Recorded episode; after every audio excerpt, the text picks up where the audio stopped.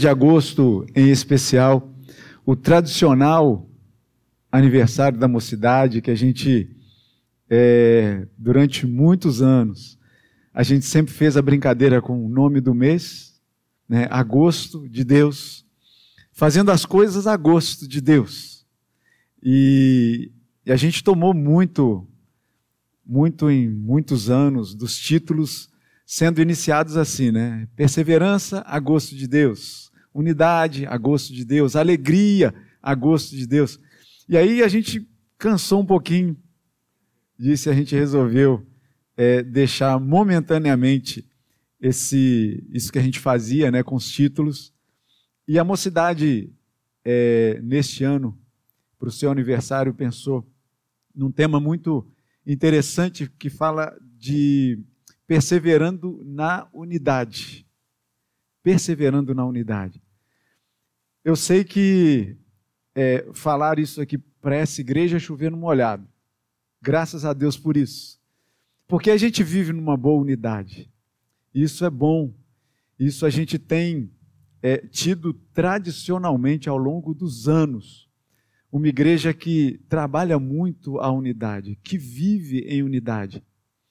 Que, e, e essa unidade ela se espraia, ela se espalha né, por várias questões. Uma é, que assim, a gente, quando a gente se reúne em conselho, muitas vezes a gente ouve dos candidatos que ali estão para se tornarem membros da igreja, fica aí já o convite, né?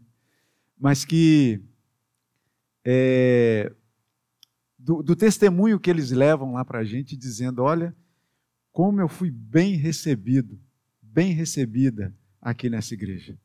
Isso mostra que a, a unidade da igreja e ela deve funcionar isso para todo mundo. Aqui a gente vê é, pessoas mais experientes se reunindo com, com os pequeninos. Eu, por exemplo, né? bem mais experiente aí já. É, o Rafinha hoje estava conversando comigo falou assim: Ô tio Mal, fala desses cabelos brancos aí. Eu falei, eu pinto. E aí ele foi, ele foi conferir com, com a Isaura, né? Tia, ele pinta mesmo. Eu falei, não, foi o Senhor quem pintou para mim, né? Então a gente já começa aí, a gente são os mais experientes trabalhando com as crianças. Os adolescentes já aí muitas vezes é, é nas várias frentes de trabalho da igreja participando. Os jovens, né? Que os jovens já não são mais tão jovens assim agora, já aí já já estão dando netos para os mais experientes e por aí vai, né? Mas o, o fato é que uma coisa é necessária. Por mais que a igreja tenha essa boa característica já pulsante na sua vida e no seu coração, nunca é demais a gente lembrar que há essa necessidade. Nunca é demais. Porque porque senão a gente leria alguns trechos da palavra uma vez só e não leria mais.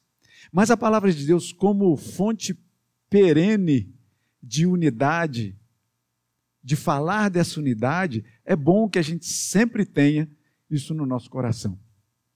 E para a gente falar e abrindo esse mês de agosto, em que a gente vai tomar os cultos da noite de forma mais especial, então é, você aí que tem algum jovem na sua mente aí que queira convidar para a igreja, chama para esse momento aqui, especialmente do culto da noite, para que ele possa é, é, estar em unidade com a gente, ouvindo da palavra do Senhor, nessa esteira de perseverar na unidade.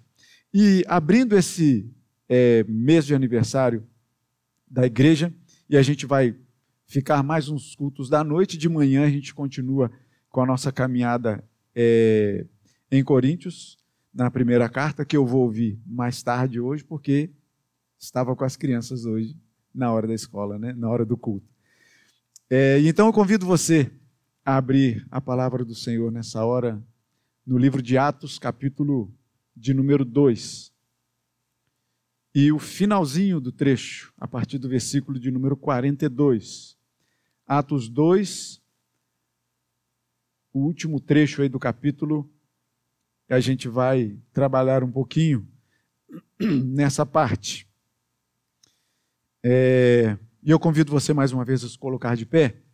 E a gente vai fazer essa leitura de forma alternada. E aí eu gostaria de pedir a ajuda para o Felipe e para a Fernanda. Os dois aqui, juntos comigo, jovens da igreja. Vou pedir aqui, vou selecionar dois microfones aqui logo. E aí o que, que vai acontecer? A gente vai ler. Eu vou ler os versículos é, pares. E a Fernanda e o Felipe vão ler os ímpares junto com vocês. Para que a gente não fique com aquele vácuo lá na, na nossa transmissão.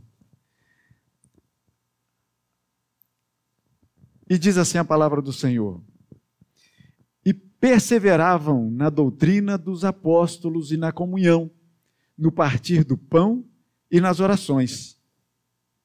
Em cada alma havia temor, e muitos prodígios e sinais eram feitos por intermédio dos apóstolos.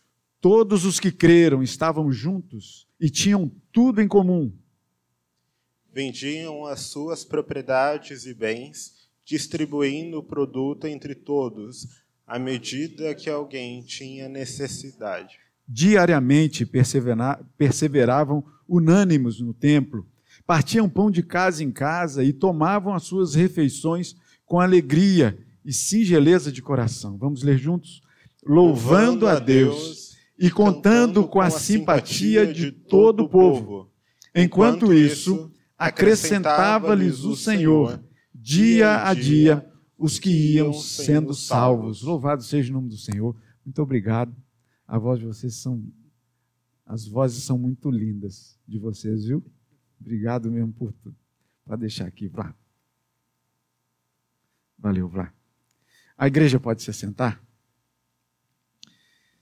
Perseverando na unidade e o fruto do Espírito como viabilizador dessa unidade. É o que a gente vai tratar hoje. E para essa introdução eu trago o livro de Gálatas, capítulo 5, em que a gente tem ali a descrição de dois tipos de fruto: fruto da carne, os frutos da carne e o fruto do espírito. E o fruto do espírito começa dizendo que é amor, alegria e paz. E para a gente entender um pouco em que situação o livro de Atos ele, ele está inserido, a gente sabe que Atos é o livro que conta a história da igreja. E antes desse capítulo acontecer, aconteceu que o Senhor subiu aos céus e prometeu que deixaria com os seus discípulos um consolador, justamente aquele que faz a igreja viver em unidade, o Espírito Santo de Deus. E aconteceu que nessa descida do Espírito Santo de Deus, Atos capítulo 2, falando aí do, do, da festa de Pentecostes, do dia de Pentecostes, acontece ali o derramamento do Espírito Santo de Deus na vida de muita gente que estava ali reunido.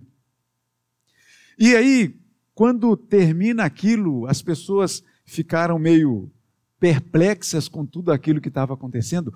Pedro, então, toma da palavra e faz um belíssimo discurso discorrendo como era a caminhada cristã para chegar naquele momento. E aí, a palavra vai dizer para a gente, é, no, no, finalzinho aí do capítulo 2, versículo 37, vai falar para a gente que depois de ter ouvido esse discurso, 3 mil pessoas foram batizadas. Pouca gente. 3 mil pessoas foram batizadas. E aí chega aqui justamente nesse texto que a gente tem e perseveravam, esses que foram batizados, esses que ouviram falar de Cristo, esses que começaram a sentir que deveriam viver com Cristo, perseveravam na doutrina dos apóstolos. A gente vai ver aqui também um pouco depois essa perseverança, essa euforia, essa alegria que aconteceu nessa época aqui. Não estava exatamente tão confortável assim. Porque quando a gente fala que essa igreja é, é, já tem essa, cara, essa boa característica de viver em unidade, e assim deveria acontecer com todas as igrejas ao redor do mundo inteiro. A gente sabe que não, é, não acontece assim. A gente toma notícia de uma coisa aqui, de uma rusga ali, de outra. A gente percebe muitas vezes, a gente tristemente vê que igrejas é, é, é racham, né? Infelizmente, por discussões. Muitas vezes não é nem discussão doutrinária, porque a doutrina pode ter até muito, mas de repente por discussões que começam entre pessoas, que causam uma desunião onde deveria haver união e unidade. Mas aí a gente vê que não era muito tranquila esse seguir a Cristo nessa época. Tanto que Pedro toma essa fala, 3 mil pessoas se convertem. Depois há uma, uma passagem aí que Pedro e João estavam chegando no templo, e aí tinha um, um, uma pessoa aleijada ali pedindo. É, é, tomam esse homem e, pela graça do Senhor, esse homem sai andando. Mas logo depois, Pedro então é chamado novamente para dar explicações. E Pedro vai para o templo e dá explicações dele, faz outro discurso. E acontece que, capítulo 4, Pedro e João, ele, eles perante o Sinédrio, eles são presos. Há pouco tempo ele fez um discurso que 3 mil foram batizados. Logo depois ele pronuncia um outro discurso que não, não é o contrário do outro. E é preso. Mas veja bem, ainda assim, quem é que promove a unidade na igreja? O Espírito Santo de Deus. Esse que promove a unidade é o mesmo que promove o crescimento. Independente de mim e de você. Mas também pela graça dele, passando por mim e por você. Olha que coisa boa.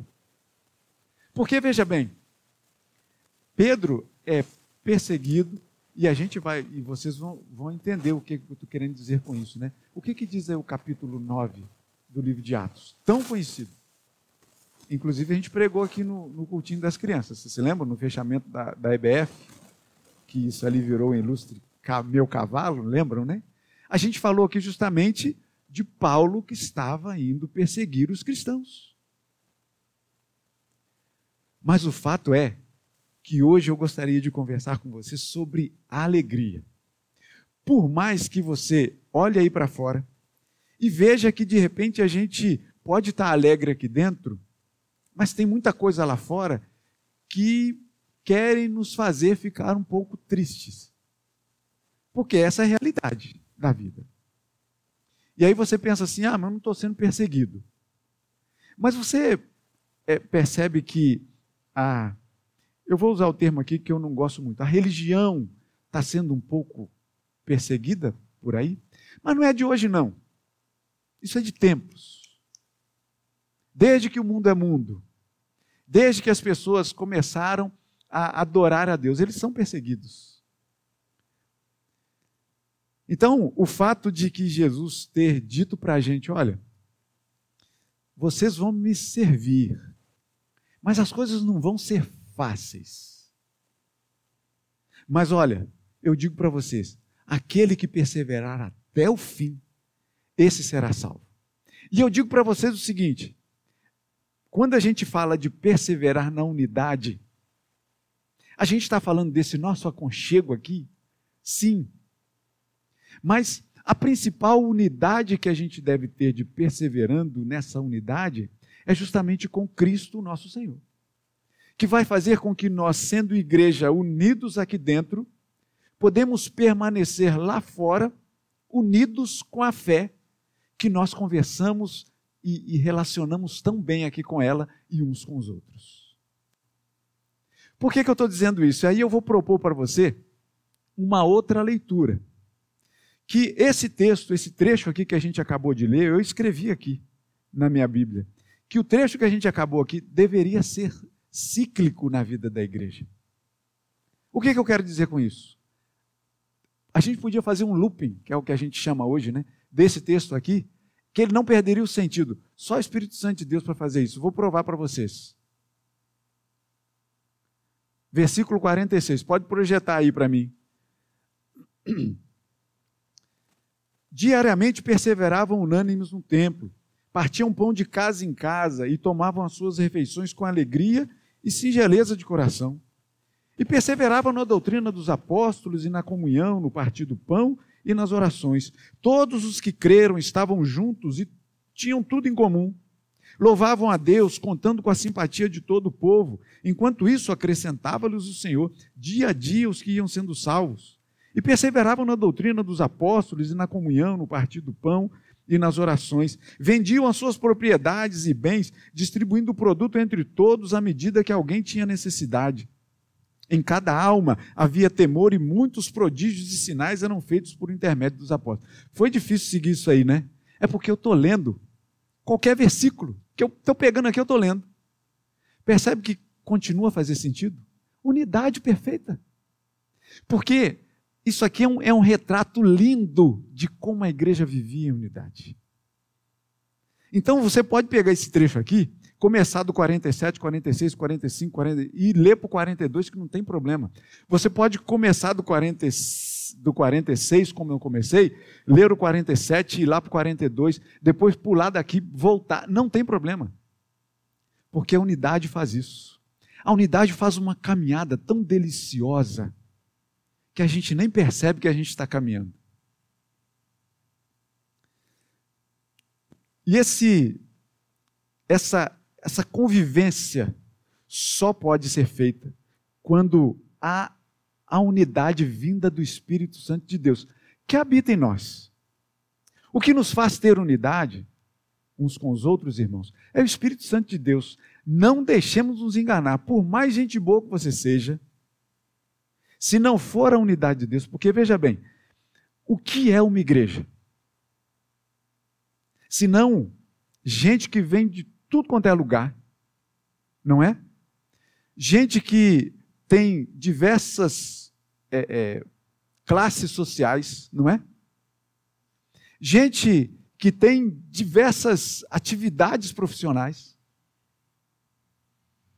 gente sem estudo, gente doutor, em estudo, dividindo o mesmo banco. Como é que pode um negócio desse? Onde é que você encontra isso se não for na igreja? Sem querer fazer merchan, né? Mas, por exemplo, a gente tem alguns clubes aqui. Tem um clube aqui na ilha, não vou fazer merchan, não. Mas você sabe, né? Tem um clube aqui na ilha que é, de repente, a mensalidade é um dos mais caros, ou o mais caro aqui da ilha, né? nem todos dessa igreja podem ter uma mensalidade lá.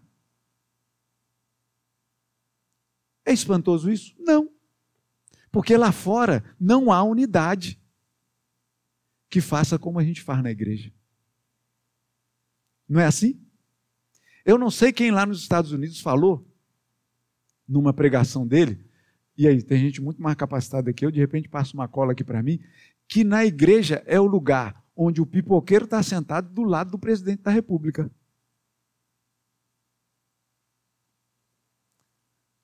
Aqui, a igreja, na unidade da igreja, na unidade do Espírito Santo, o viabilizador dessa comunhão, é que faz com que a gente se assente no mesmo banco.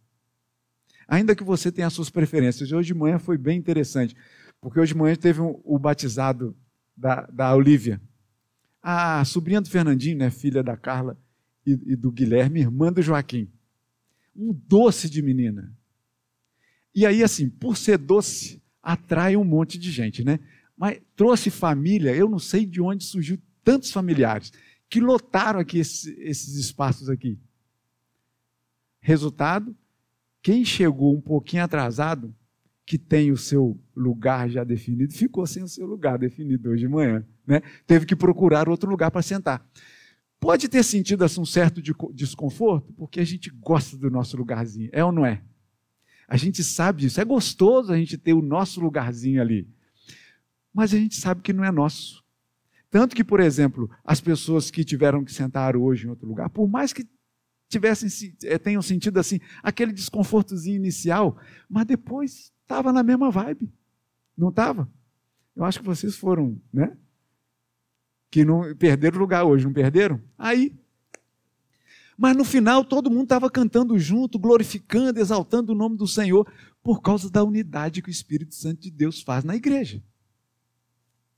E perseveravam nessa unidade? Na doutrina dos apóstolos, no partir do pão e nas orações. Em cada alma havia temor. Cara, esse texto é lindíssimo de ser lido, estudado, relido, enfim. Mas veja bem, algumas coisas podem atrapalhar a nossa comunhão. E eu vou falar delas primeiro para poder gastá-las logo, para a gente ficar livre delas, para depois falar só de e, ter, e fechar com coisa boa. Mas algumas coisas podem atrapalhar a nossa comunhão. E eu acho que a principal delas é o não tempo. Vocês conseguem entender que, eu não sei, vocês estão com menos tempo hoje? Hoje em dia? O tempo está parecendo que está te esmagando, como a pressão atmosférica faz com a gente, não é, Pedrinho? Hoje a gente bateu um papo aí sobre matéria escura, negócio de física. O Pedrinho hoje me encheu de informação que só a unidade mesmo do Espírito Santo para me manter irmão do Pedrinho. Porque ele me encheu de informações, ele está estudando física, né? Me encheu de informações hoje à tarde que eu falei, Pedrinho, peraí, isso aí, cara. Vamos lá, caminha, quero caminhar contigo, mas vamos lá, vamos devagar. E aí, o não tempo atrapalha a nossa comunhão. Porque veja bem, é preciso de tempo para perseverar na doutrina, na comunhão, no partir do pão, das orações? É preciso de tempo para que você creia junto, estejam juntos, estejam em comum. É preciso de tempo para você comer uma refeição com seu amigo, com seu irmão? É preciso. É preciso de tempo para que de repente você fale assim: eu estou cansado, mas vou fazer uma visita, vou dar uma ligada pelo menos. O não tempo está atrapalhando um pouco, ou melhor, querendo atrapalhar a nossa comunhão. Mas eu quero te tranquilizar desde já, porque não vai conseguir. Pode ser até que de alguns, mas não da maioria. Porque essa comunhão não é só nossa. Quem é que gruda um no outro? É o Espírito Santo de Deus. E eu pergunto para você: quando o Espírito Santo de Deus será derrotado? Nunca, jamais. Então a igreja de Cristo, ela continuará a existir. Ainda que venham as tempestades, as setas, o relógio que quer correr depressa demais e quer nos sufocar, nos encostar na parede, não deixar a gente ter comunhão com o outro. Eu dou graças a Deus por uma coisa que tem acontecido todo domingo acontece, todo domingo presbítero Ivo está viajando, está né, tá lá curtindo um pouquinho de férias, deixou o Pedrinho órfão aí essa semana. Mas o Ivo está lá atrás, fechando mesa de som, guardando microfone sem fio, tá, não sei o que mais lá, e não sei o que mais lá. Daqui a pouco ele dá o primeiro sinal. Não tem aquele negócio do sinal do, do, do, do teatro, né? Não tem? O sinal lá, é, primeiro sinal. Ele dá o sinal para o fim das coisas. Ele está ali, ele pluc, pluc, desliga a luz e acende de novo, dizendo assim: ó, galera, tá na hora de ir embora. Sabe por quê? Porque o povo fica batendo papo aqui, ó. Termina o culto e o pessoal fica aqui batendo papo, batendo papo, batendo papo. Por causa da unidade que tem nessa igreja. Veja só. Não era mais fácil a gente sair rapidinho e ir logo almoçar e tirar aquela pestana na tarde? Não é? Mas não, as pessoas ficam conversando aqui. Olha que unidade gostosa.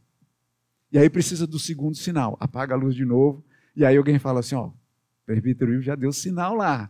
Aí daqui a pouco a porta fecha ali, ninguém mais sai. O pessoal tem que sair por aqui. Por quê? Porque o pessoal fica batendo papo aqui dentro. É gostoso isso, ou não é? E perseveravam na doutrina tinham tudo em comum, diariamente perseveravam unânimos no tempo, partiam pão de casa em casa e tomavam as suas refeições com alegria e singeleza de coração. Nada daquele almoço rapidinho, tem que almoçar porque eu tenho que voltar, tem que almoçar por causa disso. Tem... Não. Tempo. Serve ali com tranquilidade, organiza o prato, faz o prato ficar bonito. Eu estou dizendo isso porque eu não faço isso. Hoje, é, assim, a Isaura, para ela, o feijão é por baixo do arroz. Quem é partidário do feijão embaixo do arroz? Pouca gente. porque para mim não importa a ordem, né? Então, assim, a panela do, do arroz está primeiro, eu tiro logo o arroz e depois ponho feijão por cima, sem problema nenhum.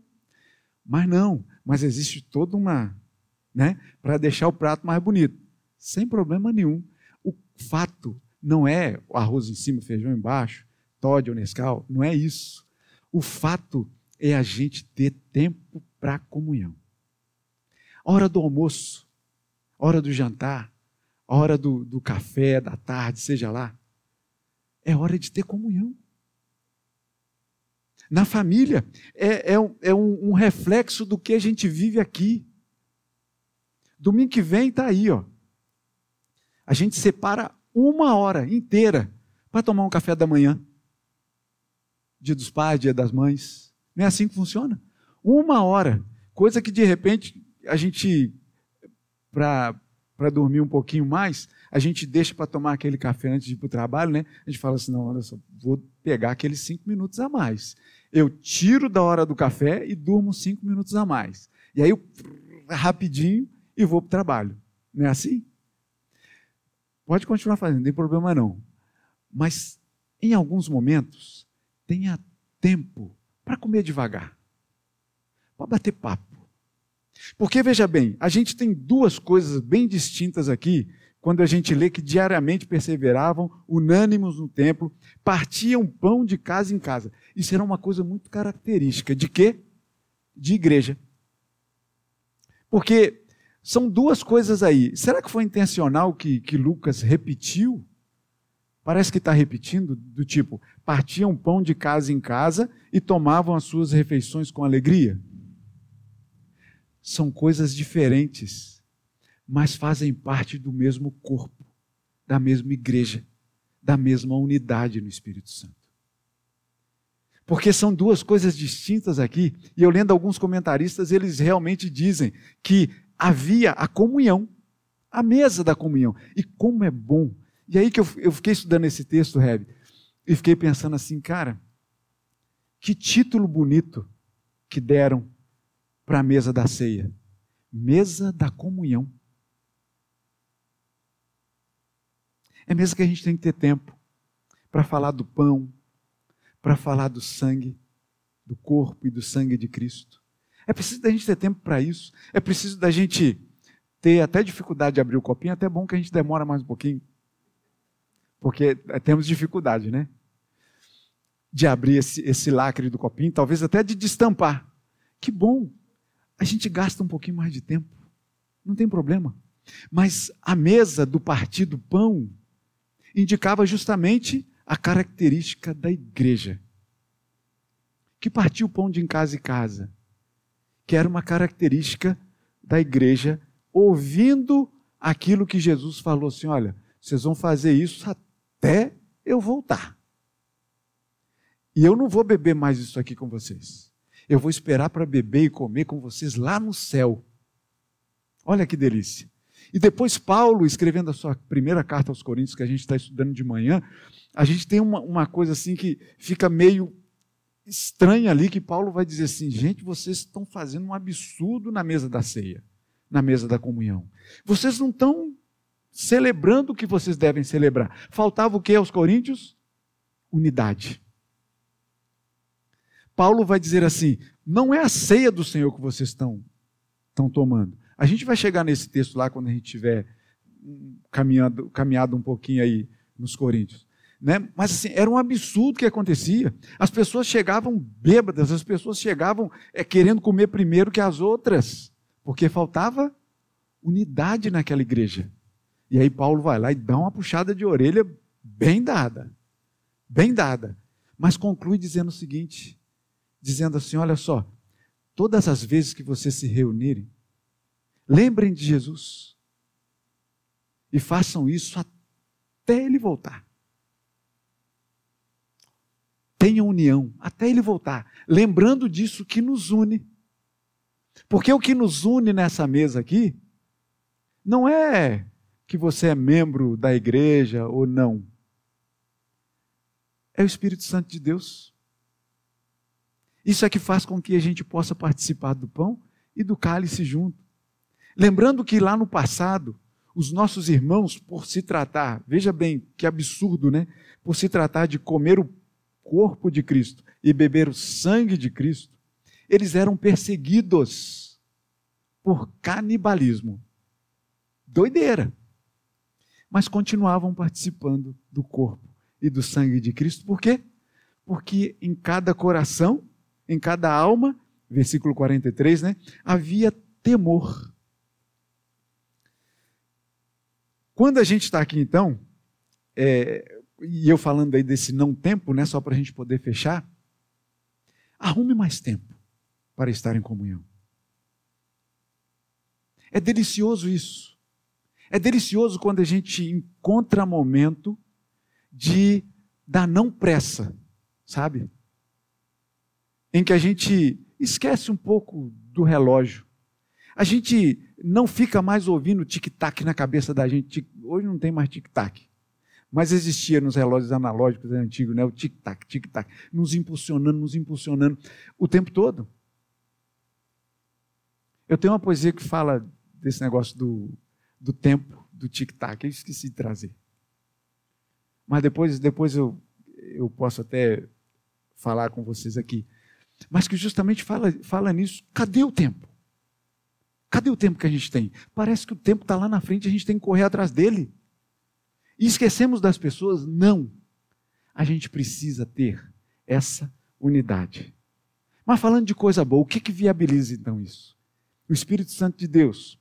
Olha só, através da doutrina dos apóstolos. Versículo 42: E perseveravam na doutrina dos apóstolos. E no partir do pão, e nas orações. Olha como a comunhão ela é começada a ser explicada de como viviam aquelas pessoas, lá do tempo passado, e que deve voltar para a gente aqui também. Porque tanto é na ceia, na mesa da comunhão, como é nos relacionamentos, como é no bate-papo, como é também nas orações uns pelos outros. Por que, que a gente não ora só pelos nossos interesses? Não seria muito mais fácil? Oro por mim, cada um ora por si e vamos embora. Mas aí a gente percebe e a gente muitas vezes se encontra orando pelo outro. O que que faz isso? O Espírito Santo de Deus que nos mantém unidos. Por isso é que a gente ora uns pelos outros. Não é verdade? Porque você usa do tempo que você tem pensando no próximo, no outro. E que conforto é quando você sabe que estão orando por você também. Reverendo Vladimir muitas vezes é, põe esse exemplo aqui, né, das pessoas que passam ali nos cumprimentos da porta e dizem: Olha, estou orando por sua vida. Isso você não, vocês não imaginam, o, quer dizer, vocês imaginam sim, né? O conforto que isso dá para o coração da gente. Saber que você pensa na gente. Saber que um pensa no outro. Que essa união faz a gente é, é, esquecer da geografia que nos distancia, mas que pela unidade do Espírito Santo nos faz pensar um no outro. O que, que a gente deve fazer? Viver em comunhão, ter tempo para essa comunhão. E aí, é, eu só vou trazer um exemplo aqui para vocês. De Gênesis, capítulo 29. Vocês conhecem Jacó, o trapaceiro? Antes de ser Israel, ele era um 7-1. Terrível, terrível, terrível. Saiu fugido de casa. A gente sabe da história, né? As nossas crianças aí até dão aula para a gente sair e foi para a casa do tio dele. E lá no caminho da casa do tio dele, ele encontrou com os pastores que apacentavam seus rebanhos ali no campo. E ele chegou, e aí, tudo bem com vocês? Tudo bem. Vocês conhecem um tal de Labão, tio dele? Ah, sim, conhecemos. Raquel, a filha dele, está vindo aí com os rebanhos, com o rebanho dele, para poder dar de beber. Jacó, eu acho que já estava com aquela boa intenção. Deve ter visto de longe, não sei. Ficou sabendo, não sei. O Espírito Santo de Deus falou com ele, eu não sei. Só sei que ele vira para os pastores e diz assim: faz o seguinte, pô, dá de beber para os pastores, para os rebanhos aí logo, toma vocês também a sua água e leva seus rebanhos para lá. A resposta dos pastores: nós não podemos fazer isso. A gente tem que esperar Raquel chegar com o rebanho do Labão, para que a gente tire a pedra da boca do poço e dê água para todo mundo beber junto. Esperar um pelo outro. Olha que exemplo delicioso da gente pensar. Esperar um pelo outro. Gênesis aí, se vocês quiserem dar uma lida nessa história, capítulo 29, vocês vão para a gente finalizar, de verdade, olha só o que, que diz aí. Louvando a Deus e contando com a simpatia de Todos. o Senhor dia a dia os que iam sendo salvos. Meus irmãos, se a unidade da igreja dependesse tão somente de nós, muito possivelmente a gente não teria a unidade do Espírito Santo na nossa vida.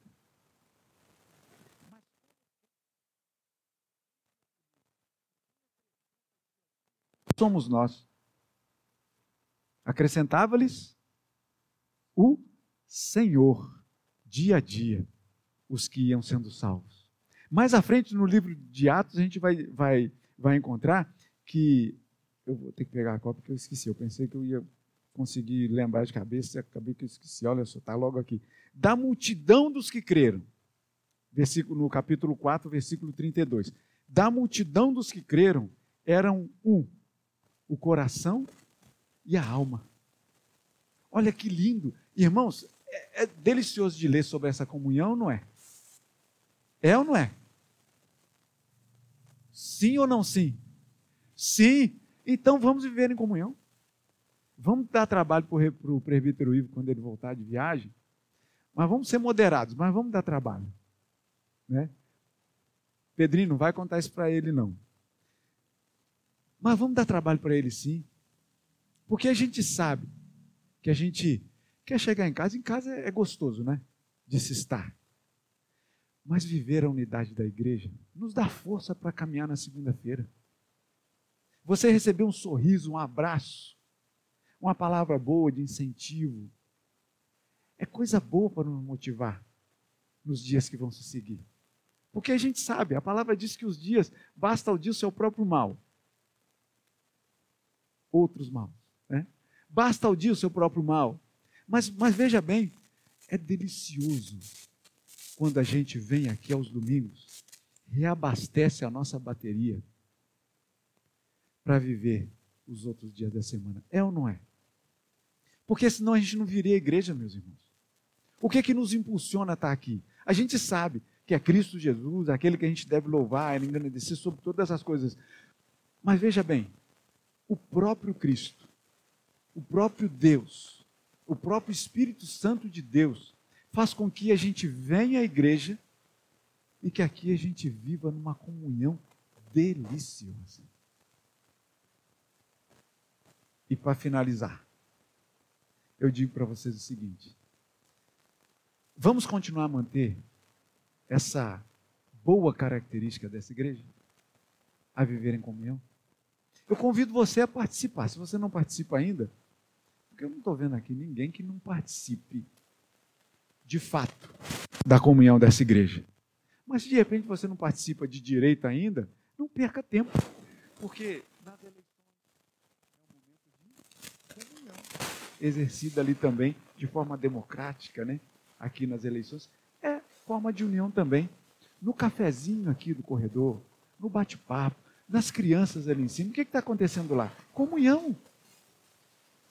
Cada criança de um jeito, umas mais caladinhas, outras mais, outras mais. Mas é comunhão, por quê? Porque o Espírito Santo de Deus é que gruda tudo isso. Porque não tem jeito. Se o Espírito Santo de Deus é quem é a massa que gruda toda essa união, ah, meus irmãos, você pode ser elétrico, você pode ser calmo, tranquilo, que vocês vão se dar bem.